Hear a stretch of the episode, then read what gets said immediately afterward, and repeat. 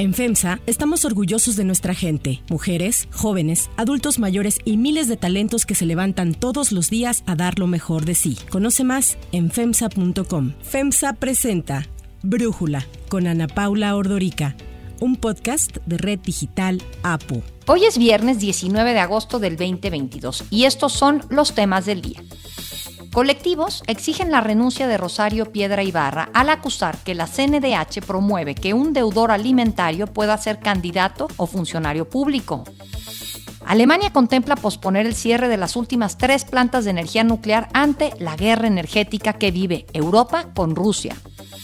De película, científicos buscan resucitar al tigre de Tasmania que se extinguió hace más de 80 años. Pero antes vamos con el tema de profundidad va a ser un sistema de salud como el de Canadá, como el de los países nórdicos. A eso me estoy comprometiendo. Va a ser un proceso, no se va a lograr de la noche a la mañana, pero calculo que a mediados del sexenio ya tenemos un sistema de salud pública de calidad.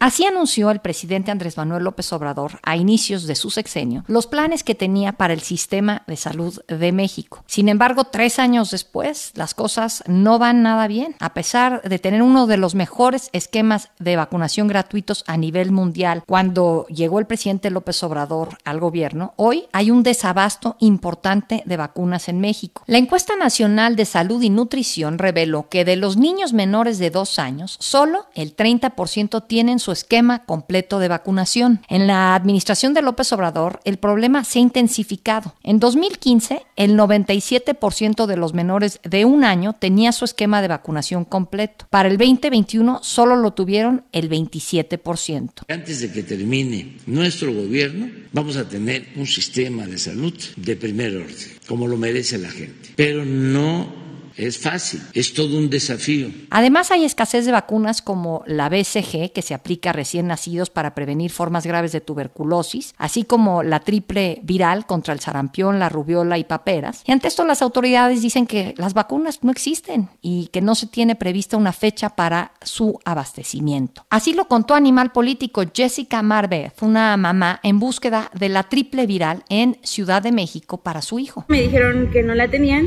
y que... Este, este, que ya ni buscara, que porque no la tenían en ningún otro lado. Este desabasto de vacunas sucede en todo México. El hecho de que no se prevenga a los niños contra varias enfermedades trae la amenaza de que éstas se agraven. Según la Organización Mundial de la Salud, se recomienda que para evitar brotes de enfermedades es necesario que exista más del 90% de cobertura de vacunación en los países. El sarampión es el ejemplo de ello, ya que hace dos años hubo un rebrote en México. Con 196 casos de sarampión confirmados en México, El 2020 se convirtió ya en el año con más contagios desde hace 24 años. Las alternativas que han dado las autoridades a quienes solicitan vacunas es que acudan a una clínica privada, que vayan cada mes al centro de salud para ver si ya hay abasto o que se anoten en una lista de espera para ser llamados cuando lleguen las vacunas. Las instituciones se echan la bolita entre sí para no aceptar su responsabilidad. Una de ellas es el IMSS, que afirma que la culpa es del proveedor que se ha retrasado con sus entregas. Y para cumplir con el esquema de de vacunación que el gobierno no está satisfaciendo, lo que están teniendo que hacer las familias es comprar las vacunas con su dinero, gastando en promedio más de dos mil pesos para la salud de sus menores. Pero el presidente López Obrador dice que antes de que se vaya, dejará un excelente sistema de salud. Integral, completo y gratuito que no sea indispensable el dinero, que la atención médica, los medicamentos, los estudios clínicos prótesis, todo gratuito. La pandemia ha hecho que las personas dejen de vacunarse ya que el confinamiento no permitía que asistieran a los hospitales para evitar ser contagiados de COVID, por lo que cuatro de cada diez familias desprotegidas económicamente dejaron de priorizar su esquema de vacunación. Ante la falta de solución en el sector salud, más de 70 organizaciones civiles han exigido al gobierno federal establecer inmediatamente una estrategia. Pidieron que se asigne en el presupuesto de egresos de la Federación del 2023 recursos suficientes y etiquetados que se fortalezcan las campañas de vacunación, que se solucione el problema de infraestructura logística como la red de frío entre otras cosas. Alertaron sobre la existencia de otras tres vacunas con rezago. Es la de hepatitis B, la pentavalente que previene cinco enfermedades como el tétanos y la de neumococo. Las organizaciones resaltaron que la vacunación también trae ahorros para la salud pública porque disminuye los gastos de enfermedades. Por ejemplo, nada más pensando en las causadas por infecciones intestinales, reduce el gasto hasta en un 75%. El análisis.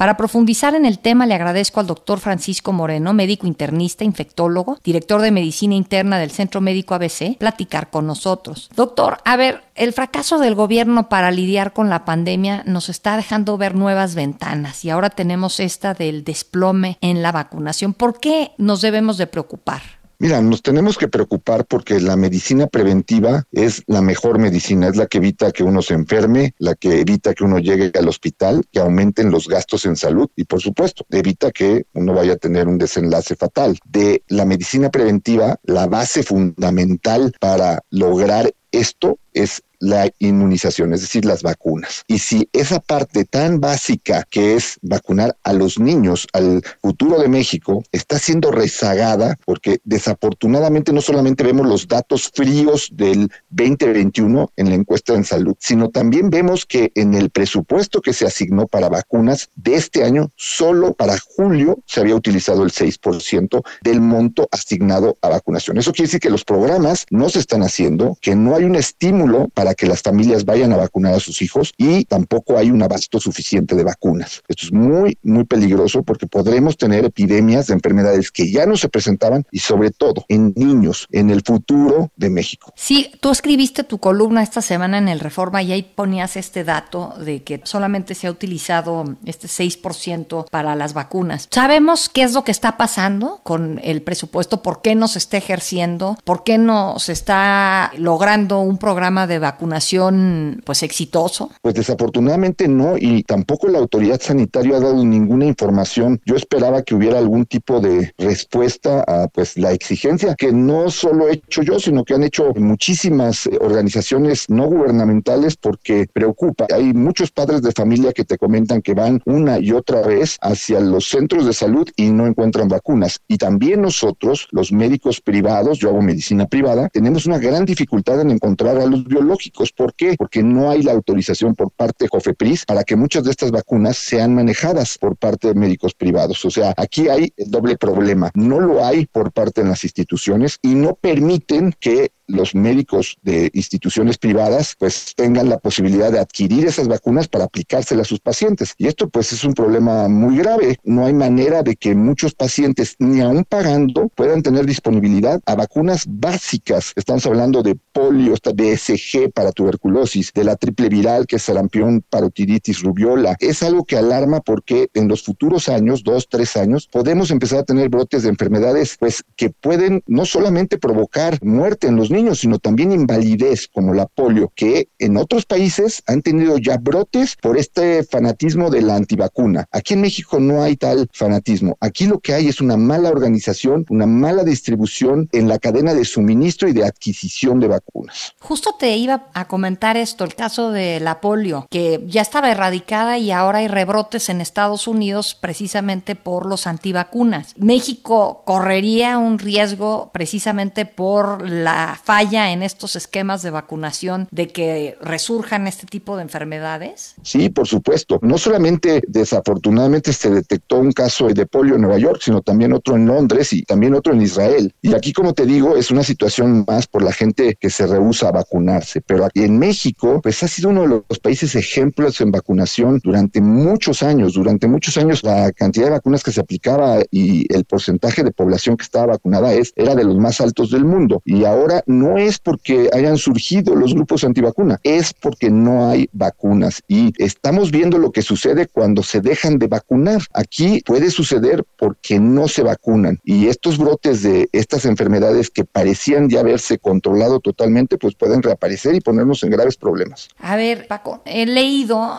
que esta escasez podría también estar siendo agravada por esta lucha que dijo el gobierno que iba a emprender en contra de la corrupción y cortó contratos con algunas farmacéuticas y luego se habla pues de que le quitó, por ejemplo, a laboratorios imperiales todos sus contratos, tiene deudas con otros laboratorios como Sanofi, entonces eh, que todo esto puede estar complicando también el abasto de medicinas. ¿Sabes qué está pasando ahí? Pues mira, no solamente el lado en donde se cortó la cadena de suministro o se cortó los compromisos que había con otras farmacéuticas. Yo no dudo que esto pudiera tener algo de corrupción detrás de esto, pero si tú vas a modificar un esquema que es fundamental para la salud, como es el de la vacunación o el de tener los medicamentos esenciales para tratar pacientes, debes de tener al menos una alternativa ya bien puesta antes de hacer eh, pues, la ruptura con, con estas farmacéuticas o con la cadena de distribución, porque no solamente el problema es que se rompieron los contratos de suministro de medicamentos, sino también de distribución, y eso ha sido muy difícil que el gobierno lo pudiera restablecer. Pero la otra cosa que también sale a la luz es pues el bajo presupuesto que ha tenido investigación en México. México podría producir sus propias vacunas, pero es increíble eh, el recorte presupuestal que ha habido para investigación en este país. No tenemos realmente la posibilidad de crear vacunas, no porque no exista el material humano, hay científicos y hay excelentes investigadores en México, pero hay una, yo diría, rechazo hacia la ciencia como nunca lo había habido por cuestiones que son totalmente inentendibles, porque estamos regresando a modelos en donde necesitamos que todo sea contratado del exterior, lo cual es muy caro, y con nulo apoyo para la producción de vacunas eh, nacionales. Entonces, pues esta situación nos pone en un momento difícil y con una perspectiva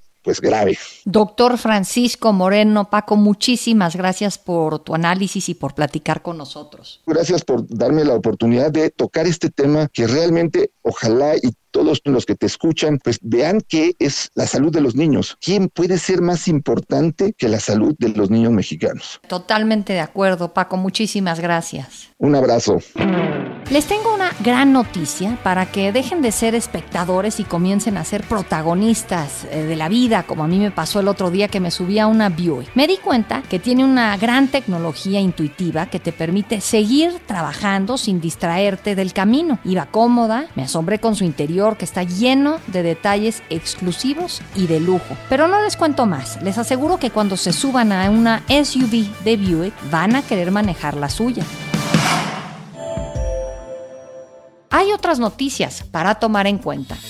1. Rosario Piedra Ibarra. Colectivos feministas exigen la renuncia de la titular de la Comisión Nacional de Derechos Humanos, Rosario Piedra Ibarra, al considerar que con sus acciones avala la violencia económica por parte de los padres. Exigimos a Rosario Ibarra su renuncia inmediata al cargo como presidenta de la Comisión Nacional de los Derechos Humanos. Al Senado de la República, que de no presentarse esta renuncia por la señora Ibarra, le solicitamos inicie el procedimiento para su destitución. Activistas de organizaciones como Nosotras Tenemos Otros Datos, Brujas del Mar, Las Constituyentes Feministas, entre otras, acudieron esta semana al Senado en donde aseguraron que Piedra Ibarra viola los derechos de los menores que no reciben pensión alimenticia de sus padres. Y es que la presidenta de la CNDH promovió una acción de inconstitucionalidad en contra de la reforma a distintas leyes de Yucatán e Hidalgo, mejor conocidas como la iniciativa 3 de 3 contra la violencia que establecen que no ser deudor alimentario era un requisito para que un hombre pudiera ser funcionario público o candidato a un cargo de elección popular. La 3 de 3 será ley. Ningún deudor, ningún agresor, ningún acosador en el poder por los derechos humanos de las mujeres las niñas y los niños de México. Tras escuchar las demandas de los colectivos, Olga Sánchez Cordero, la presidenta de la mesa directiva del Senado, indicó que solicitará a la Comisión de Derechos Humanos se cite a comparecer a Rosario Piedra Ibarra porque dijo que no está de acuerdo con las acciones de inconstitucionalidad que la titular de la CNDH presentó. Afirmó que un deudor alimentario es un generador de violencia doméstica. Yo no podría estar de acuerdo en que se les violentan sus derechos cuando lo que ellos están haciendo, los deudores alimentarios, están violentando los derechos de los menores de edad, el derecho a la alimentación. 2. Alemania y sus plantas nucleares. El gobierno alemán contempla posponer el cierre de las últimas tres plantas de energía nuclear que tiene como una medida ante la posible escasez de energía el próximo invierno ante el conflicto entre Ucrania y Rusia. Aunque la decisión aún no ha sido adoptada formalmente por el gabinete del canciller Olaf Scholz y anticipándose a una probable votación en el Parlamento de concretarse, significaría el primer cambio de ruta de una política anunciada por Alemania en la década de los 2000, que busca eliminar gradualmente la energía nuclear en el país. Hasta ahora, la política energética alemana contemplaba que las tres plantas nucleares cerraran a más tardar el 31 de diciembre de este año. Estas plantas representan alrededor del 6% de la generación neta de electricidad en Alemania. Una fuente consultada por The Wall Street Journal afirmó que el funcionamiento de los reactores por más tiempo no representa un problema de seguridad, aunque reconoció que se tomaría una decisión final una vez que sean recibidos los resultados de las pruebas de estrés que se encuentran en curso. Y es que el conflicto entre Ucrania y Rusia ha llegado a agravar la situación en Europa, principalmente en temas de energía. Alemania era uno de los países que mantenía relaciones más estrechas con Moscú, centrándose justo en el suministro de gas natural. Para Brújula, Gonzalo Monroy, director de la consultoría especializada en energía GMEC, nos explica la decisión de Alemania y sus implicaciones. El acuerdo para cerrar las plantas nucleares en Alemania, implementado desde el incidente nuclear en Fukushima en 2011, fue el punto medular de las coaliciones en los gobiernos encabezados por Angela Merkel. Al ir cerrando las plantas nucleares, la dependencia en el gas ruso se incrementó. Ahora, en el marco de la invasión de Rusia a Ucrania, Alemania ha revertido las aprobaciones para el gasoducto Nord Stream 2, que duplicaría el flujo de gas natural desde Rusia hacia Europa y que un segmento crucial pasa por el país bávaro. Como consecuencia de esa acción, Vladimir Putin, a través de Gazprom, ha reducido los flujos hacia Europa en el gasoducto Nord Stream 1 en operación de 2011 hasta en un 80%. Adelantándose a unos inventarios de gas natural extremadamente bajos y anticipando un invierno que se pronostica bastante frío, Alemania ha dado vuelta, aunque sea de manera temporal, a su decisión de cerrar sus plantas nucleares. Además de este cierre retrasado, tres de las grandes empresas eléctricas alemanas, Uniper, RWE y EMPS, han firmado memorándum de entendimiento para usar dos unidades flotantes de gas natural líquido. Si bien estas unidades con una capacidad conjunta de regasificación de 12.500 miles de millones de metros cúbicos, alrededor del 13% de la demanda de gas natural alemana, no estarán listas hasta marzo del 2024. De esta diversificación de suministro debe entenderse como otro paso para reducir la dependencia del gas ruso. 3. Tigre de Tasmania.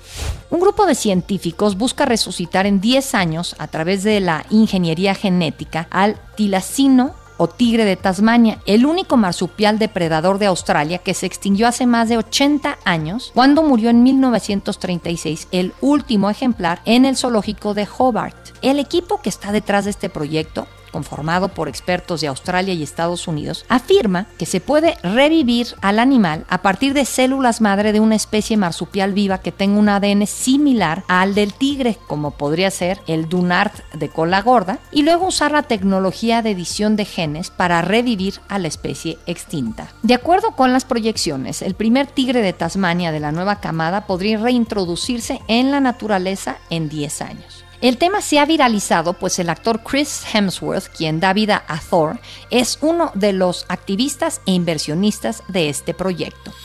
Yo soy Ana Paula Ordorica, Brújula lo produce Batseba Feitelson. En la redacción, Airam Narváez. En la coordinación y redacción, Christopher Chimal. Y en la edición, Cristian Soriano. Los esperamos el lunes con la información más importante del día. Que pasen un muy buen fin de semana. Oxo, Farmacias ISA, Cruz Verde, Oxo Gas, Coca-Cola FEMSA, Invera, Torrey y PTM son algunas de las muchas empresas que crean más de 245 mil empleos tan solo en México y generan valor como parte de FEMSA. FEMSA presentó Brújula con Ana Paula Ordorica, un podcast de Red Digital APO.